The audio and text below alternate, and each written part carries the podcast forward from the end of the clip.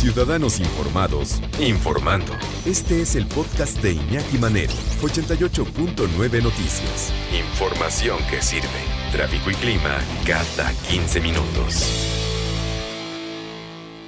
Nos vamos a ir al siglo XVI, eh, un siglo en eh, el Imperio Británico, donde se privilegiaron las artes y las letras. Eh, la época isabelina, sin duda alguna, donde vivió uno de los eh, más grandes gigantes de la literatura universal, sin duda, pero también con una de las más grandes tragedias que puede tener un ser humano. Y de esto más o menos trata esta obra que ya nos llevarán de la mano, pero esta obra Hamnet de Maggie O'Farrell, sin duda alguna ¿Quién más? La doctora Tamara Trotner, nuestra Witchy Woman, escritora, maestra en apreciación y creación literaria y doctora en investigación y creación literaria. Como ya estamos escuchando música isabelina, quiere decir que ya nos llevaste en esa máquina del tiempo. Tamara, ¿cómo estás? Muy bien, Iñaki. Precisamente eso quería que me acompañen aquí a 1580 para que empiecen a imaginarse esta novela maravillosa que se llama Hamnet. Eh, escrita por Maggie O'Farrell. Ella es una escritora irlandesa, pero que vive básicamente en Escocia esta novela ganó, ganó un premio que se llama el Women's Prize for Fiction, que es muy buen premio, y además fue considerada una de las cinco mejores novelas de, de 2022, de acuerdo al New York Times. Y yo estoy completamente de acuerdo con ellos. Eh, esta es, es, una novela que, digamos, desde el título, Hamnet, ya nos lleva, ¿no? Ya nos lleva a decir, mm, me suena como algo conocido, 1580 eh, también me suena, pues ahora sí que si es blanco y tiene plumas, este, y hace cuacuá, pues probablemente es pato. Entonces nos vamos imaginando que estamos hablando de Shakespeare. Sin embargo, Maggie O'Farrell nunca lo menciona. No dice William, no dice Shakespeare. Durante toda la novela habla del hijo, el papá, el hermano, este, el artista, etcétera y, es, y no les estoy echando a perder nada, al contrario, creo que a los que nos están escuchando y la lean, a mí me hubiera gustado estar segura de que es Shakespeare desde el primer momento, porque si te lo vas imaginando, pero porque no lo menciona, dices, ¿por qué no lo mencionará, no? Y es que la verdad es que se conoce muy poco acerca de la vida de, de William Shakespeare. Aquí, porque en el gran incendio de Londres, al parecer se quemó todo lo que se sabía de él, todos sus papeles, sus cartas. ¿El teatro se quemó? Sí, el teatro, sí, el Globe Theatre, que es a donde él presentaba sus, sus obras, también se quemó. Entonces, e, esta es una novela de, sí, de ficción, de, histórica, de historia ficcionada, pero muy ficcionada, digamos, tiene un alto grado de ficción que la misma escritora nos avisa al final de, de la novela y nos dice, mucho de esto yo lo tuve que ir pues poniendo como un rompecabezas y decidiendo, ¿no? Cosas, pero lo hace de una manera magistral. Y bueno, este Hamlet, Hamlet, eh, eh, ¿no? ya, ya, nos va diciendo algo y tenemos que saber que en el siglo XVI estos dos nombres, Hamlet y Hamlet, se usaban indiscriminadamente uno o el otro. Entonces esta, la escritora es, decide por el menos conocido, digamos, porque ella lo que quiere es hacer una novela acerca de la vida de Anne Hathaway, la esposa de Shakespeare. Esta mujer bastante poco conocida en realidad, la madre de sus tres hijos, eh, tuvo la primera hija Susana y luego tiene a Judith y a Hamnet. y, es, y quiere reconstruir además, o sea, los grandes personajes de esta novela son Agnes, porque ella la llama Agnes, que también es el nombre que utilizan nada más en su tumba. Durante toda la vida se le conoció como Anne y cuando la entierran en su lápida le ponen Agnes, porque así dice su papá que quiere que le pongan esta mujer eh, que es uno de los grandes personajes. Otro de los grandes personajes es lo que tú decías, Iñaki, la época, ¿no? Imaginarnos a Londres de 1580, eh, la tarea de vender guantes, cómo se hacían los guantes y las pieles que se usaban. Eh, y tiene un capítulo magistral, que si no leen nada de la novela, lean ese capítulo, que es cuando la peste bubónica sale de Alejandría en el cuerpo de una pulga y esta pulga va llevando la peste, ¿no? La, en el barco, en, qué barco. En el lomo de las ratas, ¿no? Claro, ella, esta pulga brinca en un mono, luego el mono lo lleva a las ratas, las ratas están en los barcos, luego llega una caja de cristales de Murano, que finalmente llegan a Stratford, que es a donde vive esta familia, y todo lo que sucede con la peste. Pero es una manera tan deliciosa de describirlo que de veras porque te da risa, pero al mismo tiempo te da pánico, ¿no? Además, la novela pues sale con, con, con la plena pandemia que estamos viviendo y te vas dando cuenta lo fácil que es que brinque la pulga, el bicho, el virus, como lo quieras llamar, de un cuerpo a otro. Sí, el pájaro a una persona y de una persona a otra. Sí, es la historia natural de una, de una pandemia y cómo no hemos cambiado. Estamos eh, platicando y de, estas, de estas charlas que tenemos que estar esperando estos 15 días para poderlas tener deliciosas con la doctora Tamara Trotner, maestra en apreciación y creación literaria y doctora en investigación y creación literaria.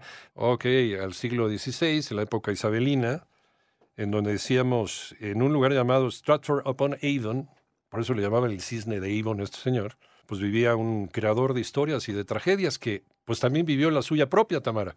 Exactamente, Iñaki. Eh, y, fíjate que Maggie O'Farrell, la escritora, decide que lo que ella quiere es centrarse en la vida de esta mujer, de la mujer que acompañó y no acompañó a Shakespeare durante toda su vida, porque este hombre se va a vivir a Londres eh, muy pronto, muy joven, y empieza a hacer la vida en Londres y cada, pues, X tiempo, quizá una vez al año, va y visita a su familia y cada vez se va alejando un poco más.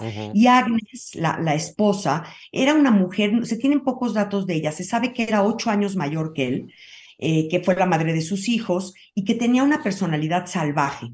Era una mujer que conocía muchísimo de plantas, llevaba un halcón en el hombro siempre, eh, tenía una capacidad para ver el futuro. Se decía que si te tocaba las manos podías saber qué estabas sintiendo y si eras buena o mala persona. Y se hablaba también de que podía sentir la presencia de los muertos. Y esto le genera muchos problemas, ¿no? Con sus vecinos. Ya sabes, esta época de, de las cacerías de brujas y de todos esos miedos y entonces a esta la, pues la, la, acusan de pronto de bruja, está, es rechazada sobre todo por su familia política eh, y pues se siente muy aislada y muy sola. su marido se va, se queda con sus tres hijos. Eh, a Shakespeare se le acusa mucho de misógino, se dice que era un hombre terrible, decían que no la quería, que no quería a su mujer, que se casó con ella solo porque se quedó embarazada, pero la realidad, lo que sí sabemos, Iñaki, es que al final de su vida él regresa a Stratford y vive sus últimos años de su vida, a pesar de haber sido riquísimo, se volvió un hombre muy, muy rico y podría haber vivido en cualquier pues palacio o casa, mansión en Londres, decide regresar a su casa en Stratford eh, y a pasar los últimos años de su vida con su mujer, ¿no? En 1616 que él muere. Entonces, eh, eh, este, Maggie O'Farrell nos lleva a, como la visión de la esposa del gran hombre.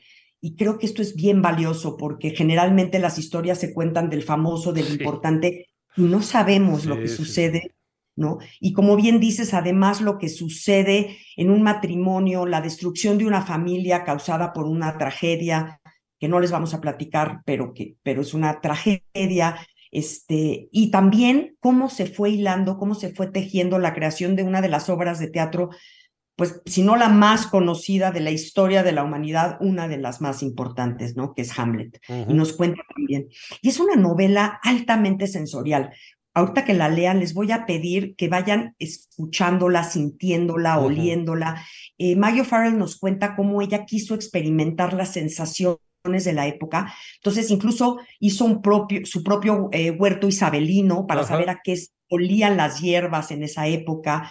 También dice que aprendió a volar un halcón, se dio cuenta que pesa mucho menos de lo que ella pensaba. Este, se puso a oler el cuero en las fábricas de cuero para ver a qué olían las manos del papá de Shakespeare, que era guantero. Entonces, sí nos va llevando una experiencia sensorial extraordinaria. Eh, el mismo ahorita que mencionas lo de la jardinería, una de las cosas que hizo Shakespeare ya después de que, de que regresó a Stratford, luego del incendio de Londres, del incendio de su teatro, donde ya él ya se sentía acabado, agotado, viejo, fue dedicarse a la jardinería precisamente por eh, influencia de, de su esposa. Claro, sí, ella era desde muy joven, tenía estos enormes jardines y, decían que las plantas la querían, ¿no? Entonces a quien no se le daba algo, a esta le crecía pues jardines y vergeles hermosos. Y, en general es una, gran historia de amor.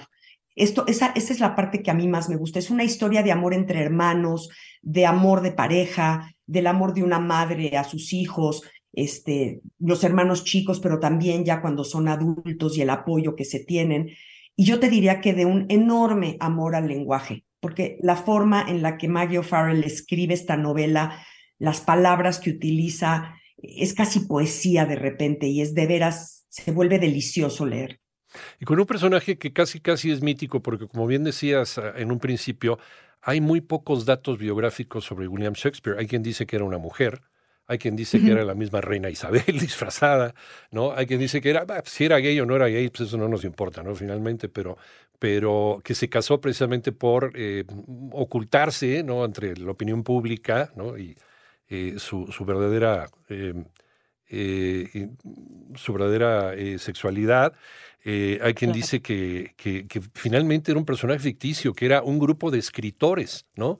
Los que firmaban como William Shakespeare.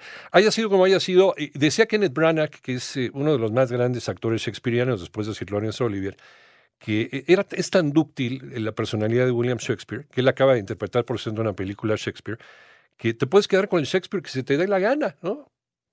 Totalmente, porque además lo hemos visto en muchas películas y luego cuando vemos recrearse sus obras y cuando ves Macbeth y cuando ves Hamlet y cuando ves Rey Lear y ahí te vas dando cuenta de estas personalidades que por supuesto en algún momento sí podrías creerles, yo no, yo soy de las que creo que sí hubo un gran William Shakespeare y lo aplaudo. Yo también. Pero a quienes decían, son muchos, porque es tan, tan diverso lo que, incluso su lenguaje y su forma de manejar las emociones, ¿no?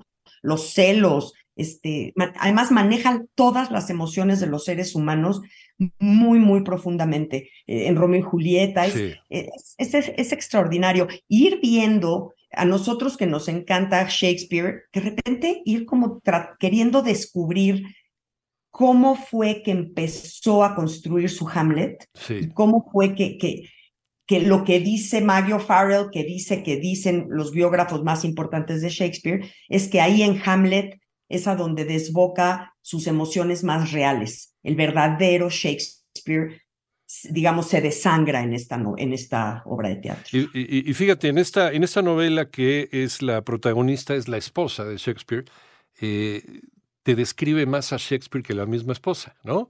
Te lo pinta sin, y, vaya, vaya virtud de Maggie Farrell, sin mencionar jamás su nombre en la novela. Jamás lo menciona. Exactamente. Es, es, es, un novelón que de veras van a agradecer estar leyendo porque gozas cada página que vas pasando.